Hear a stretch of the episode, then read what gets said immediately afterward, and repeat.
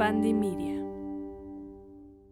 Bienvenidos, bienvenidas y bienvenides a un episodio más de Calientes y Conscientes. Yo soy Shambucio, mejor conocida como Vainilla, y estoy muy, muy, muy feliz porque también está aquí conmigo mi queridísime David Moncada, tu sexólogo de bolsillo. Estoy también muy contento, estoy también muy entusiasmado de ya estar grabando el primer episodio de la tercera temporada. Uh. De Calientes y Conscientes. ¿Alguna vez imaginaste llegar a este lugar, a este nivel, al nivel 3? al nivel 3.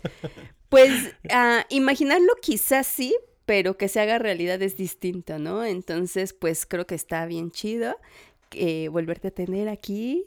Cerquita. Cerquita, hablar de cositas calientes, conscientes y que a la gente que nos escucha, pues se vayan con algo, ¿no? Siempre, seguramente con algo van a conectar, como el episodio de hoy con el cual arrancamos, que la verdad está bien interesante, eh, sobre todo por todos los matices que hay en relación a las familias, ¿no? Y además, dentro de todo lo mucho que me gusta de nuestro invitado de hoy es su nombre, porque como ya bien saben, mis queridas calientes y conscientes, me maman las etiquetas, me maman las identidades. Y bueno, el nombre de nuestro invitado pues tiene dos, está compuesto de dos identidades. Una de ellas es papá y otra de ellas es soltero. Les adelanto que no es César Costa. Exacto, yo, César Costa. no, no, amigues, no, lo siento, este, lamento defraudarles. No, no es César Costa. No sé si nuestro invitado sigue estando soltero, eso ya no nos dirá en el transcurso del episodio. Y definitivamente es un papá muy poco convencional. De hecho, yo diría que mi César Costa tiene este paternaje. pues vamos a darle y vamos a comenzar con este capítulo para pues empezar a platicar con nuestro invitado. Vamos a darle pues.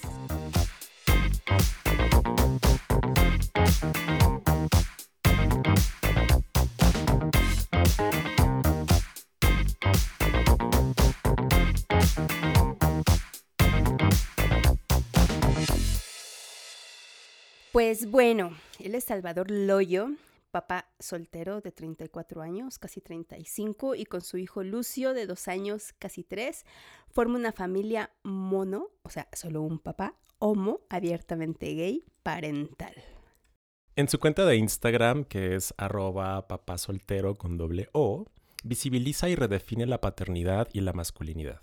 Es escritor de un libro que se llama Papás de Colores y conductore del programa Rompiendo Madres. Bienvenido, Salvador. Hola, Salvador. Hola, hola. Oigan, qué emoción estar aquí. La verdad, desde que supe que existía Calientes y Conscientes ya hace un buen rato, estaba esperando la invitación. Así que me emociona mucho. Sabía que igual y no iba a pasar.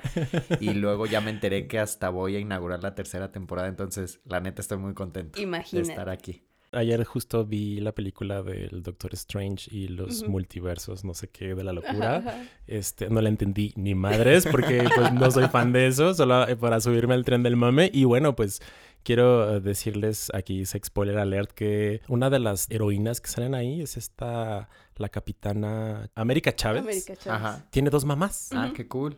Entonces, digo, no sé cuál fue la técnica de reproducción asistida, si es que hubo en su caso, de dónde salió América Chávez, pero pues bueno, nos damos cuenta que existen múltiples eh, universos en los que podemos también pues ejercer hoy en día el paternaje, el maternaje, si es que es algo, ah, como tú dices en tus redes sociales, como un propósito de vida, ¿no? Que eso me, me gusta mucho.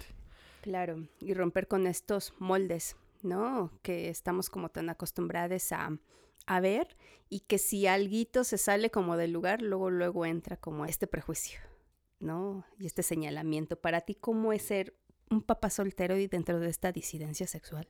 Fíjate que yo creo que engloba varias minorías, ¿no? O sea, dentro de la composición familiar como normalmente se conoce, sobre todo todavía en nuestra generación siento, ¿no? O sea, este tema de que solo existían mamá, papá y los hijos incluso si era una familia con papás divorciados, ya era tabú, ¿no? O sea, era casi casi los otros papás era, pero no, no le hables a ese niño porque sus papás están divorciando.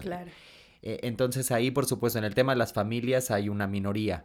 Creo que también en el tema dentro de la diversidad, pues hay una minoría, porque la mayoría de mis amigos, por ejemplo, gays, no quieren ser papás, igual está padrísimo que no quieran, pero entonces como que ahí se engloban varias minorías y, y la verdad es que ha sido un proceso bien, bien bonito muy divertido. Mi paternidad sí, por supuesto que rompe muchos estereotipos, pero al mismo tiempo ha sido muy bien recibida por toda la gente con la que a mí me ha tocado convivir en distintas facetas.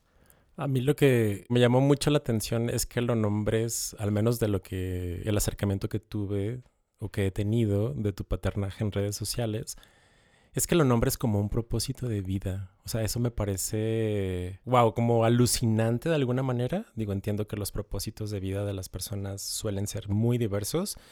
Y me gustó, o sea, conecté desde lo afectivo porque, bueno, no es para mí un propósito de vida ejercer el paternaje. Y que lo definieras en esos términos. Y además viniendo pues de un cis hombre, me parece todavía más alucinante, sí, ¿no? Totalmente. Y de esta manera en la que lo ves como propósito, o sea, como cuando llegó, o sea, te, despertaste un día y dijiste, ay, creo que quiero ser papá. Así pasa, ¿no? No, justo me di cuenta que era un propósito porque siempre lo supe. O sea, siempre, de verdad, siempre lo tuve bien, bien claro. O sea, te diría siempre desde los 13, 14 años, o sea, desde que estaba muy chavito. Y desde que fui muy consciente de que mi orientación era eh, un hombre gay, decía, ok, sí es mi propósito, pero pues obviamente no va a ser por una vía convencional o tradicional como las que conocemos. Entonces, durante muchos años sí sabía que estaba ese propósito, pero no sabía cómo iban a ser los cómo. O sea, no los tenía ni remotamente cerca de, de claridad pero conforme fui creciendo y luego cuando estaba en la universidad, o sea, como que siempre lo tuve muy incorporado a mi vida, o sea, estábamos en la universidad y decía, ah, bueno, cuando yo ya esté trabajando, pero nazca mi hijo o mi hija o mi hija, como que siempre, o sea, sí, como un plan de vida, o sea, siempre dentro de un plan de vida y poco a poco, pues esos cómo se fueron aterrizando y el cómo iban a suceder las cosas fueron empezando a tener respuesta, pero sí, siempre estuvo ahí y la verdad es que justo como siempre estuvo ahí, para la gente muy cercana, por ejemplo, mi familia, mis amigos muy cercanos, cuando yo les di la noticia de, oye, voy a empezar un proceso, no les causó una sorpresa, fue más bien como, oye, qué padre que por fin vas a realizar este sueño que tienes desde que eras muy chavito. Órale.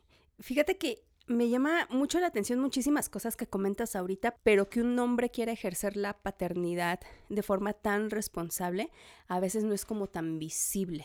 Totalmente, que sea como tan deseado y tan planeado como que siempre lo vinculas a que hay un instinto maternal. Exacto. ¿No? Y así como escandaliza que quizá una mujer no tenga instinto maternal, o sea, cuando una mujer deliberadamente dice, la neta yo no creo que quiera ser mamá, la sociedad se escandaliza.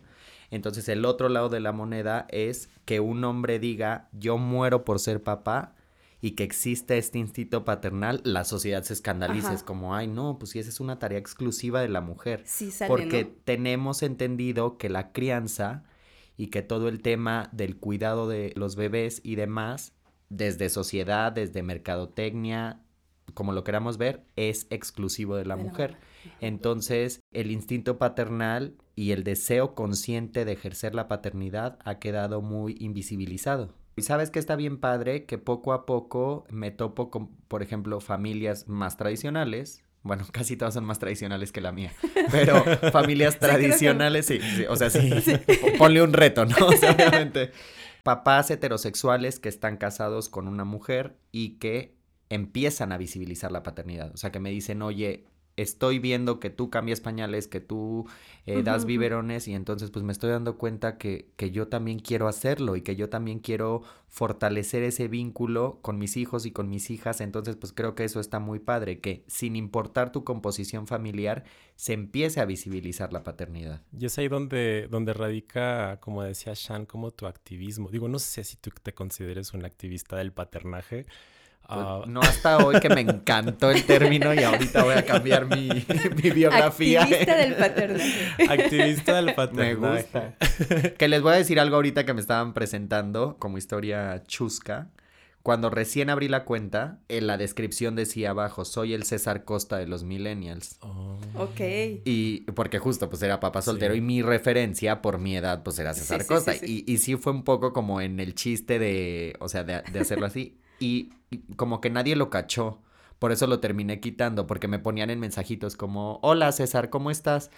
Y les decía, no no, entendía las nuevas no, No me llamo generaciones, ¿no? César. Y me decían, pues es que ahí dice. y yo, no, a ver, César Costa, o sea, un programa. sí, Y sí. entonces, me, la neta, ochentero. lo expliqué unas 10, 15 veces, Ya. me sentí súper ruco, me Hueva. deprimí y lo quité. Adiós, Entonces, ya. adiós, César Costa. Saludos a César Costa. No sé si nos estás escuchando, pero Ojalá. Ojalá, ojalá, ojalá. Ojalá, sí. Y sí creo fervientemente que eres un activista del paternaje. O sea, yo te veo, veo tus historias, veo cómo paternas a Lucio. Y además, ahorita nos hablabas, o sea, no quiero dejar de mirar como esto que hablabas del instinto también, como hablas de un instinto paternal y después hablas de un deseo consciente de ser padre, sin dejar de mirar tampoco como el que seas un cis hombre y que además, como también lo que charlaban ustedes hace un momento, o sea, lo que sumaban hace un momento como lo difícil que es o lo complejo que puede ser ver una figura de tal magnitud como en una sociedad como la nuestra, mexicana, machista, heteropatriarcal, en donde pues además esta categoría de soltero pues también le dota como de otra dimensión, ¿no? O sea, porque, o sea, eres tú siendo un cis hombre y además ejerciendo el paternaje desde tu proyecto personal, o sea, si me permites ponerlo como proyecto de paternaje o proyecto reproductivo, ¿no? O Sí, sea, no es un proyecto de pareja. es- no es un proyecto de pareja, ¿no? O sea, no- o sea, a César Costa, si no me equivoco, se le murió la esposa, ¿no? Entonces... por- Enviudó, enviudó. Enviudó. Cre- Creo que ya estaban divorciados y luego ella se murió. Yo sí la veía. Yo también la veía porque fue ahí como en el 80 y que 84. Y duró no, muchísimo, ¿no? 87, 87, del 87 al 94, porque hice mi Salió ahí Edith. Edith Márquez y todo. y Edith Márquez. Gumar ahí. Y pues, o sea, es como situaciones externas que quitan a la figura de la mujer. Entonces, bueno, pues el papá tiene que hacerse cargo, ¿no? O sea, yo lo veo en las chicas que acompaño en interrupción legal del embarazo, que los vatos, o sea, sus parejas dicen, pues, yo no quiero que lo interrumpa, hasta ahí se queda, y yo me quedo como de, híjole, me da ganas de explorar más, ¿no? O sea, como de, ok, ¿qué pasaría en este multiverso, ¿no? En la que ella dice, bueno, lo tengo, tú te lo quieres quedar, tú quieres paternar, pues órale, ¿no? Hazte Exacto. cargo de, de, de, de este hijo, ¿no? No sé, o sea, como... O qué tanto es, yo no quiero que lo interrumpas, pero porque en mi construcción social tú no lo interrumpes, pero yo estoy en una situación mucho más cómoda porque aún así quien lo va a criar eres tú como mujer. Sí, ¿no? también. O sea, están los dos lados, sí, es, Sí. es muy fuerte. Porque a mí al principio, y yo también empecé a, a dudar un poco con este tema del instinto, o sea, como que decía, claro, es que el instinto maternal existe, o sea, eso no tenemos ninguna duda nadie. Y así, ya cuando faltaban como dos, tres días para que naciera Lucio, decía, puta, y si de verdad yo no lo desarrollo, o sea, sí que padre el propósito y esta idea muy eh, romántica, ¿no? De la paternidad y demás, pero decía, y si de verdad yo no voy a ser capaz de tener este instinto, y la verdad es desde que nació fue como un interruptor que creo que le pasaría a cualquier ser humano, sin importar si es hombre o mujer. Ese instinto está, o sea, no se explica, es un instinto. Y hay muchos estudios que demuestran que justamente cuando el cuidador primario, sea por la razón que sea, tiene que ser el hombre, o sea, sea el papá, el abuelito, quien sea, la construcción cerebral se desarrolla de la misma manera que la que tiene una mamá cuando tiene un recién nacido. O sea, este estado de alerta en el que tú estás, cuando está dormido, cuando está enfermo, o sea, lo que segregas a nivel cerebral es exactamente la misma construcción, porque pues en realidad hay un vínculo de la misma magnitud que el que tendría la mamá. Entonces, pues la verdad es que gratamente descubrí que sí lo tenía. Y pues ya a tres años de distancia puedo decir que pues ahí vamos, ¿no? O sea, obviamente la riegas muchas veces, como las mamás, como los papás, como todas las familias. Pero sí existe este componente también en los hombres. Oye, y no, no quiero dejar de preguntarte también, como, o sea, dijiste ahorita, bueno, al inicio del, del episodio, como, pues bueno, tenías estos dos dilemas, ¿no? De cómo y cuándo de tener a un hijo. Y decías que Lucio llegó no por la vía convencional. No. Digo, Lo creo, creo que no la cigüeña, porque acabo de leer hace poquito que las cigüeñas son carnívoras. ¿Qué? Sí. ¿Ves cómo romantizan mucho todas las historias? el romanticismo de Yo la dije, ay. O sea, se comerían al bebé cuando lo estén bebé. llevando a París. Ya A que- Dumbo, pensé en Dumbo. Dumbo no había Claro. tocado la tierra porque la cigüeña probablemente se la habría Y Dumbo comido. sí se veía apetitoso, la neta. sí, o sea, sí. si eres carnívoro, seguro Sí, sí. Para un mes, dices. Sí les alcanzaba. Entonces, ¿cómo llegó Lucio a tus mundos, a este mundo? Lucio llegó a través de gestación subrogada. Eh, fuimos tres en la ecuación, una donante de óvulo, anónima, o sea, anónima en el sentido de que sí, o sea, conozco su historial médico, su nacionalidad, su fotografía, pero no nos conocemos Nunca ella y en yo. persona se Nunca en persona. Ok. Ella conoció los mismos datos que yo de ella, pero no nos Así conocemos en persona y no sabe el destino final que tuvieron sus óvulos. Ok. Una gestante que al día de hoy sigue siendo y siempre será parte importantísima de mi familia, que es Billy. Ella vive en Oklahoma. No creo que escuche el capítulo porque no habla español. o no hasta este minuto en el que vamos. Pero, Pero, y le mandamos saludos. y ¿cómo le no? mandamos muchos saludos y la amamos y la adoramos. Y la verdad es que fue una gestación muy bonita porque fue una gestación desde el amor, fue una gestación consciente, eh, no desde una transacción económica o buscando ventaja. La verdad es que fue eh, un tema en el que la gestante siempre tuvo el mismo poder de decisión que yo y eso es lo que yo más admiro de mi proceso y mi esperma. Entonces fuimos tres en la ecuación y así llegó Lucio a mi vida. Fue un proceso de tres años, bastante largo porque fueron muchos términos legales, médicos, eh, que la donante fuera primero a dejar los óvulos, que después fuera yo a checar mi esperma, que luego hicieran la inseminación y luego el embarazo y, y pues así fue como llegó el vikingo a mi vida. ¿Todo eso fue fuera de México? O sea, ¿se hizo Comencé aquí, comencé en Vallarta. Cuando yo lo hice, y creo que a la fecha sigue siendo igual, tres estados tienen mediante jurisprudencia que la gestación sea permitida. Ok. Son Tabasco, Jalisco y Sinaloa. Entonces, yo comencé en Jalisco y la clínica de Vallarta me acompañó durante todo el proceso. Pero después, por temas de eh, candidatas y opciones de gestación, decidimos migrar a Estados Unidos, pero siempre, o sea, fue como una sucursal. Ok. Entonces siempre, la verdad, fue como un modelo híbrido entre México y, y Estados Unidos. Y cuando ya faltaba, bueno, yo iba mucho a los ultrasonidos, me acompañaba siempre mi mamá, que es la Patroniush, que siempre ha estado muy presente en esta historia. Saludos también. saludos, saludos. Ella sí seguro lo va a escuchar. Es una estrella, Patronius. no, en Patroniush está redes. enferma de fama. está, está bien poseída de sí no, misma no, la no, no, no, no soporta no, No tener los soporta. reflectores. Entonces íbamos mucho a los ultrasonidos y demás, y cuando faltaba un mes para que naciera Lucio, nos fuimos a Oklahoma, pues por aquello de que se adelantara o demás, no es como que hay un vuelo directo Ciudad de México, Oklahoma, nadie va a Oklahoma, nada más iba Sí, yo. exacto.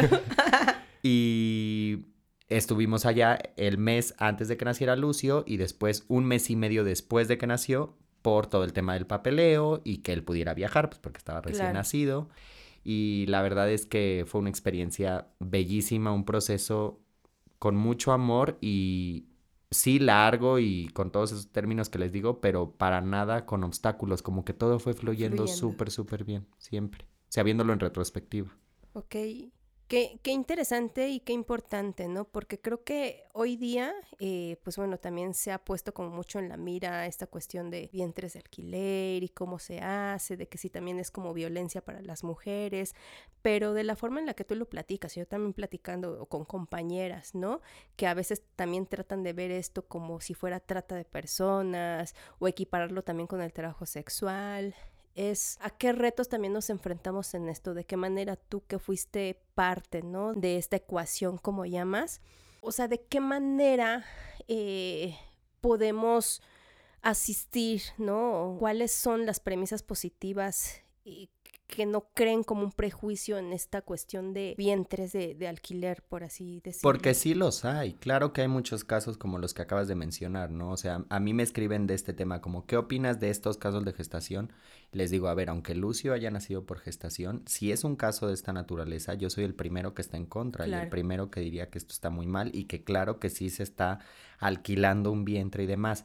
Yo creo que el primer punto y el más importante es que no haya una ventaja económica por parte del candidato a ser padre o candidata a ser madre, en el sentido de que esa ventaja económica le permita tomar todas las decisiones por la otra persona y le permita pues prácticamente deshumanizar a la otra persona, que sí hay muchos casos así, que por ser una transacción económica terminan sin preocupar la salud de la gestante, sin importar eh, Salud me refiero a todo, salud física, pero también salud mental, y el tema emocional que se lleva a cabo y demás. Claro. Eh, suelen ser personas que quizá no están en una edad óptima para tomar una decisión de ese tipo, porque es un proceso que por supuesto que no es para todas las personas.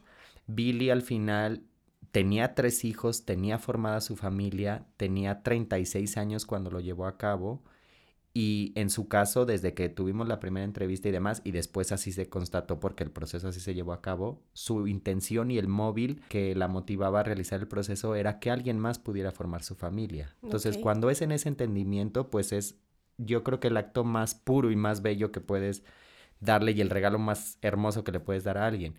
Pero si en cambio es una mera transacción económica en donde alguien tiene mucho más capacidad de decisión que la otra persona y por lo tanto vulnera incluso sus derechos humanos, por supuesto que esas cosas se tienen que regular de manera inmediata y sigue habiendo ahí un mercado negro muy importante que no podemos dejar de lado y que en ese caso por supuesto que el fin no justifica los medios y no puedes decir, bueno, pero es que al final fue para que naciera un bebé y para que una familia pudiera formarse y demás. No, no puede suceder así, no puedes empañar ese proceso utilizando esos medios, ¿no?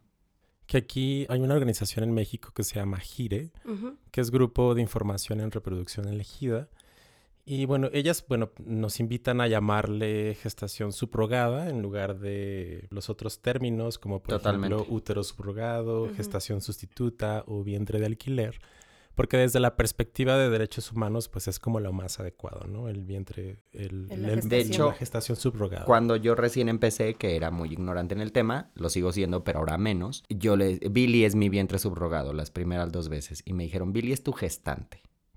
Y claro, dije, por supuesto, el poder de las palabras aquí. Y entonces yo siempre me refiero a Billy como mi gestante, a la fecha. Exactamente, ese, ese tema es súper, súper importante.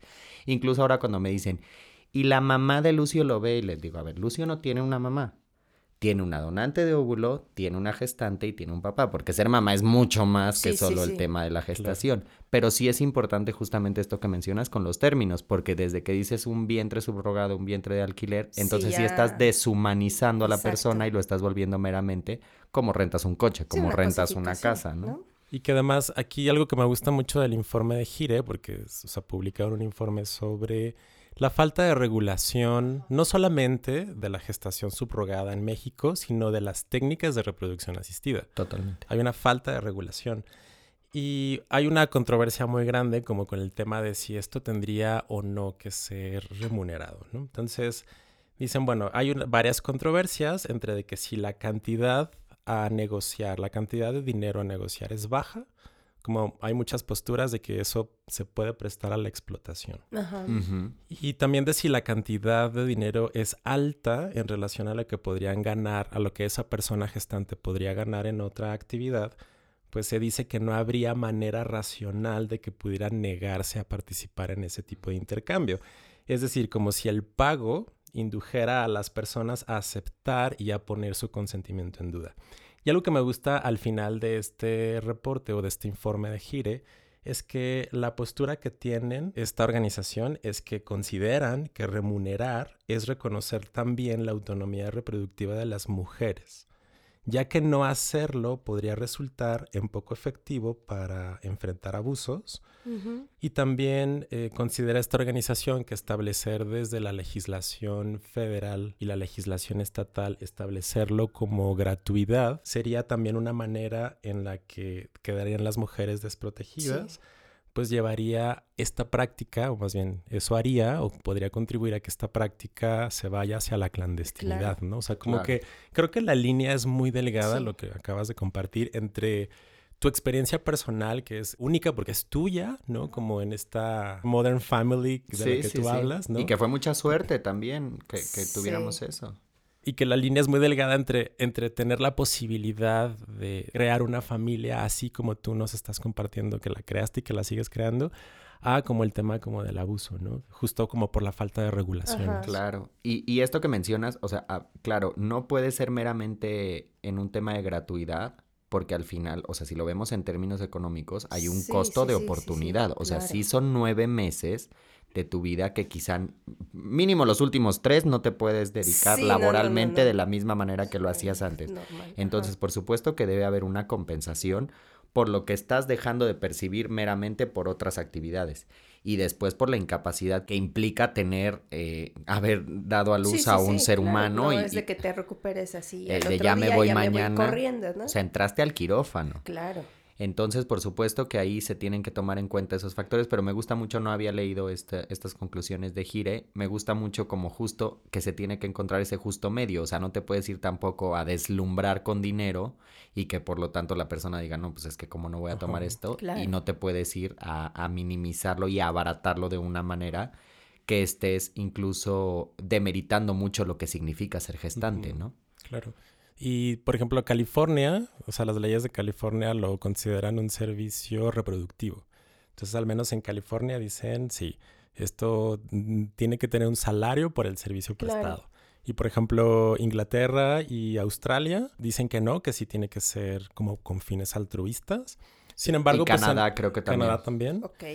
Y sin embargo, como, como esto que agregabas hace un momento, pues bueno, ahí en la práctica o sea, puede ser que a lo mejor el país diga, no, tiene que ser por fines altruistas, pero en la realidad es que, bueno, pues hay gastos, gastos médicos, acompañamiento. Y hay una agencia aquí en México que se llama Gestación Subrogada México y tiene una, como todo un sistema de acompañamiento, tanto médico, psicológico, psiquiátrico, eh, durante todo el proceso del embarazo, ¿no? y después. Y después, que es muy importante.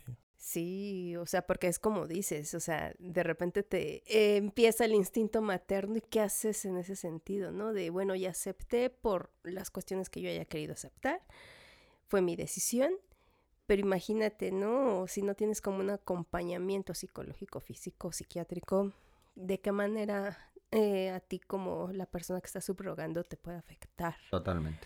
Más adelante, yo creo que a veces lejos de un beneficio decir, ay, bueno, ya tuve varo, o eso, pues sí, el shock a lo mejor emocional que puede haber. Puede ser muy grande. Puede ser grande, claro. Y que bueno, pues a lo largo del tiempo también pues no hemos dejado de tener como estos modern families, ¿no? O sea, como bueno, pues yo fui criado por mis abuelos, abuelo y abuela eh, paterna, por, o sea, mi sistema de crianza era como bastante amplio, ¿no? o sea, de hecho, no había figura de mamá y papá como Claro, y antes, no sé, eh, la familia, los papás eh, morían jóvenes y los cuidaban los padrinos, o este tío que era como por el es la figura del padrino y madrina, ¿no? Pues si se mueren, órale. Como que este modelo convencional, tradicional que tenemos en realidad es bastante nuevo también. O sea, es irónico porque lo quieren manejar como que es el modelo que perpetúa la sociedad, pero en realidad si nos vamos tantitito atrás de que se instaurara este modelo eh, de la esposa cocinando con el vestido así en los 60 y el esposo llegando de trabajar con la pipa y así, no tenías eso, tenías familias extendidas siempre, ¿no? O sea, los abuelos criando, los tíos entrándole también al tema, los padrinos, como muchas de este tipo de figuras y yo creo que esa es la belleza de las familias que puedan ser tan diversas, incluyendo las familias que no quieren tener hijos. Claro. ¿No? Eso también es una familia y está precioso y está padrísimo y no creo que esté bien que siempre estemos tratando de rankear qué tipo de familia es mejor que la otra. Pues todas son igual de bonitas. Sí, el otro día leí un Twitter que me dio risa así de que, ¿para qué se casan si no van a tener hijos? ¿No? No van a formar la familia y ya pues ya después era así como que provida y derechos. y al revés, y, al revés, a mí muchas, me escriben muchas mujeres, por ejemplo, y me dicen, oye, es que sabes que me gusta tu cuenta porque yo muero por ser mamá, pero no había encontrado a la pareja ideal. Y yo, a ver, güey, son dos cosas totalmente distintas. Mueres por ser mamá, sé mamá. O mueres por ser esposa eh, o novia o amante, es distinto. Pero por favor ya rompamos, a quien le funciona que tengan que ir juntas está perfecto, pero a quien no, hay que romper esta idea de que para que pase una tiene que pasar la otra. Entonces, si tú mueres por ser mamá o mueres por ser papá, no tiene que ir necesariamente con una pareja, es tu proyecto personal.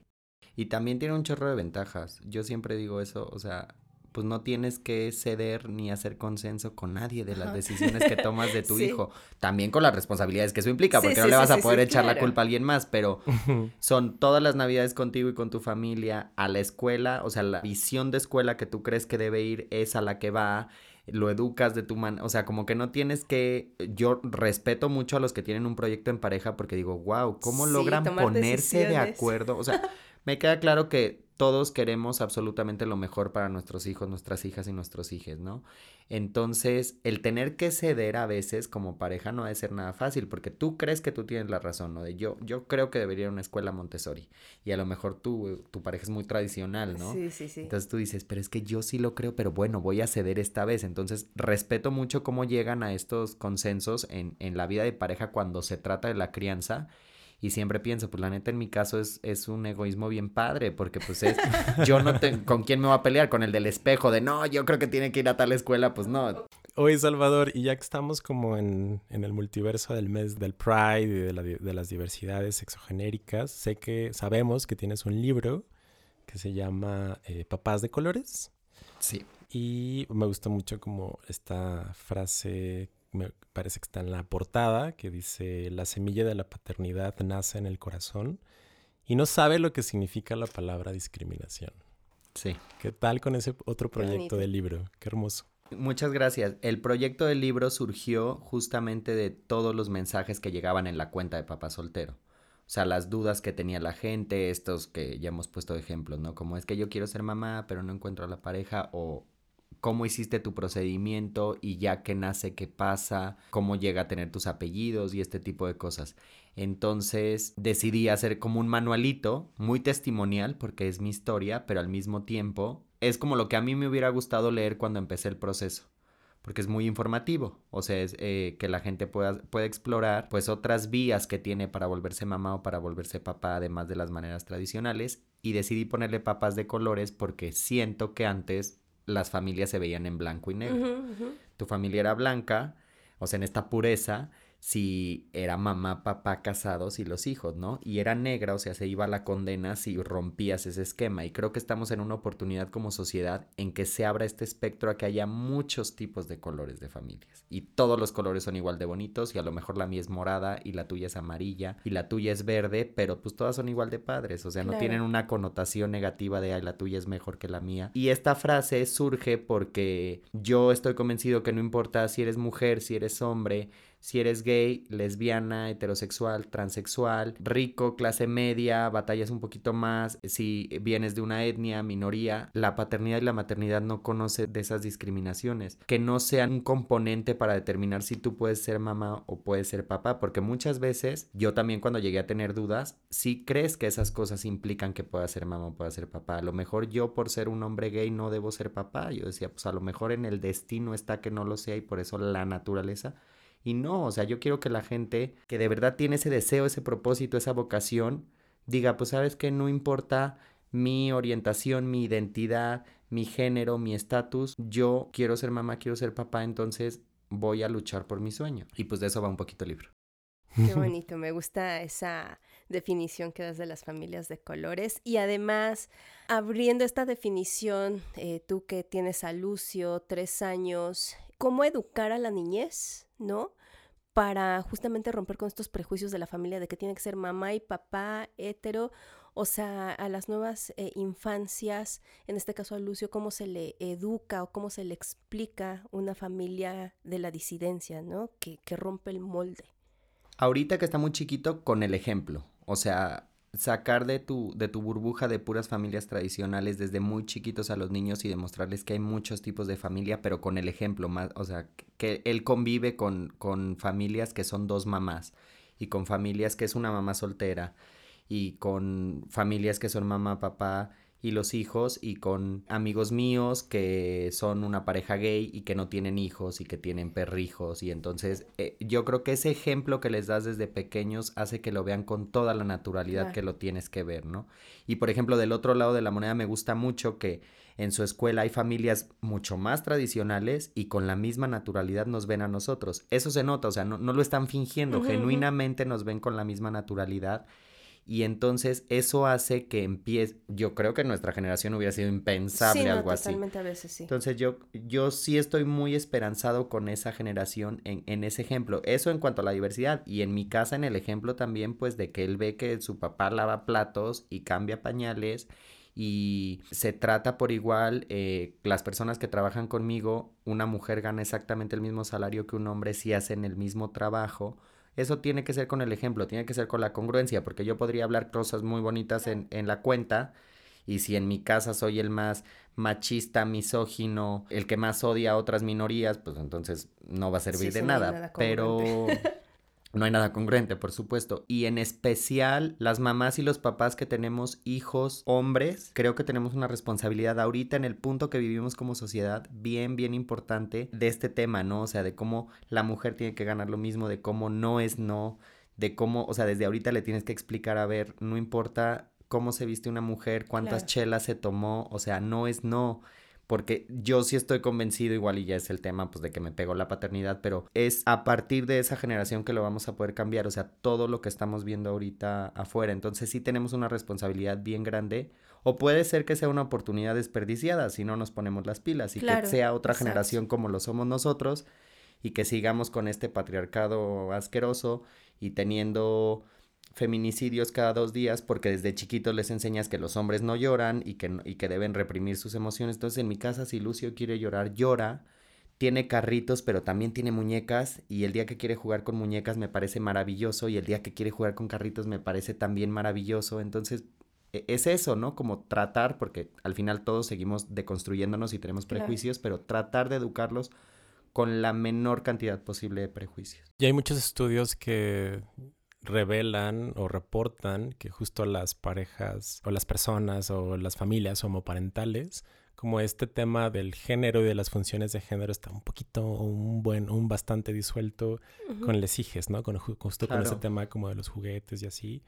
Y pues, o sea, yo quiero agradecerte que nos compartas tu vivencia aquí en palabras en tu libro y que visibilices que también, de qué maneras tan particulares tienes tú para aportar desde tu muy particular paternaje y que seguramente esto impacta en las vidas de muchas otras personas que también o están siendo mamá, papá en este momento o quieren serlo en algún momento, ¿no? Y es ahí donde me gustaría como manera de irnos acercando ya al cierre de Sí. este espacio, como qué les podrías decir a esas personas que están como deseando ejercer el paternaje o el maternaje y que todavía tienen algunas dudas. Que luchen por su sueño. O sea, si están en el punto que quieren aventarse a ser mamá o ser papá, que de verdad busquen la manera de hacerlo. Porque si tienen ese propósito y si tienen esa vocación, sí necesitamos niños que sean educados por esas mamás y papás que tienen esa vocación. O sea, para que logremos hacer un cambio. Y si ahorita ya están siendo mamás y están siendo papás, yo creo que todos en algún momento cuando fuimos niñas, cuando fuimos niños, pues tuvimos algún momento en el que dijimos, bueno, pero ¿por qué mis papás actúan de esta manera? O sea, este tema, ¿no? ¿Por qué les estresa tanto que hoy quiero una Barbie? ¿O por qué el rosa no lo pueden usar los niños? Entonces, acuérdense como de esas cosas que de niños como que nos brincaban tanto y que luego interiorizamos y creímos que eran normales y procuremos no repetir esos padrones con esos patrones, perdón, con nuestros hijos. O sea, eh, busquemos que de verdad en eso sí haya, haya un cambio. Y, y también, por ejemplo, abuelitos y abuelitas que ahorita también escriben y también se dan cuenta, oye, sí, pues yo con mis hijos hice esto, pero ya me di cuenta que estaba mal y entonces con mis nietos lo voy a cambiar. Siempre hay un momento en el que se puede tener ese punto de inflexión y en el que no sabemos de qué manera podemos impactar positivamente a las nuevas generaciones.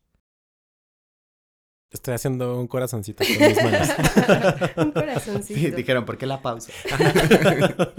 Pausa de reflexión. Pausa de, de, sí, de asimilar. Oye, no, pues me encantó, me encantó todo lo que nos compartes. Creo que es bien importante visibilizar la diversidad que hay de las familias y cómo construir, ¿no? Nuevas familias también y con los niños empezar desde ahorita. Entonces creo que lo que haces, y como hace rato lo decíamos, no sé si es activismo o no, claro que lo es, porque tocas fibras bien sensibles y bien importantes para, para construir un cambio bien importante, ¿no? Entonces yo te felicito mucho por todo y, pues para generar también ese cambio, ¿no? Social. No, pues de verdad yo agradezco muchísimo. Creo que para que exista esta visibilidad necesitamos espacios que permitan y micrófonos que permitan que se hable de esto y por eso aplaudo mucho que ustedes en una plataforma como la que tienen den espacio para que podamos hablar de esto porque seguro llegará alguna persona que le hará sentido y ya con eso estamos del otro lado. Exacto. Gracias Salvador. ¿Algo, que, ¿Algo más que quieras agregar? ¿Tus redes? ¿Qué proyectos tienes? ¿En qué estás? ¿Qué vienen en puerta? Bueno, síganme en, en, arroba papá soltero con doble O. Contesto absolutamente todos los mensajes. Siempre tengo un momento del día que me dedico solo a contestar mensajes. Entonces, si tienen ahí alguna duda, alguna inquietud eh, de este tema o de cualquier tema, escríbanme. La verdad es que somos una comunidad bien activa y bien cercana. O sea, sí es de, de los dos lados que interactuamos. Nos pueden ver también en Rompiendo Madres, que aquí sexólogo de bolsillo, ya estuvo con nosotros. Y nos divertimos mucho. Muy bien. Con la sierra. no, sé qué se lo voy a escuchar. Ahorita te vamos a platicar, pero ya sin. Ok, ok, ok. Y, y bueno, Papas de Colores salió una semana antes de la pandemia. O sea, entonces fue un caos total poder llegar a librerías y demás, pero ahorita ya lo pueden encontrar en, en digital y en físico en Amazon y ya está también en Sanborns y en el sótano. Entonces, pues son como, como los proyectos y ahí tenemos eh, algunas otras cosillas que ya les iré contando igual en este ahora término que me gustó mucho del activismo del paternaje, que ya lo, lo voy a adoptar.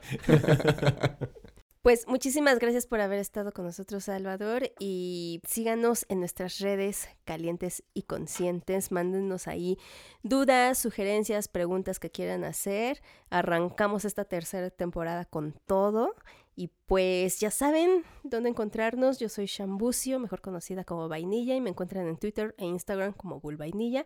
Y aquí a mi queridísimo y sensual compañera. Eh, me encuentran en Instagram como arroba sexólogo de bolsillo, en Twitter como arroba sexo de bolsillo, aunque ahí solo la uso para consumir porno, y en nuestras redes de arroba calientes y conscientes. Calientes y Conscientes es producido y conducido por nosotros. Shambucio Vainilla. David Moncada, tu sexólogo de bolsillo. Música por Ernesto López con producción ejecutiva de Mariana Solís y Jero Quintero. Este es un podcast de Bandy Media. Y spoiler alert, uno de nuestros productores le encanta el sexo.